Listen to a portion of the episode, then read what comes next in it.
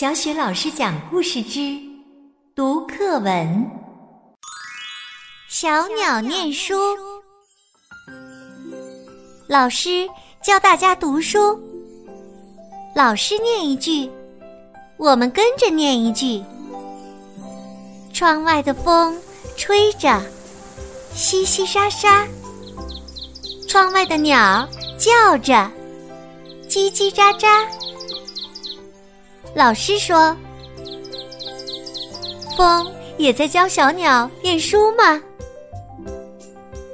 我们仔细的听，窗外的风念着“淅淅沙沙”，窗外的鸟念着“叽叽喳喳”，我们都笑了，哈哈！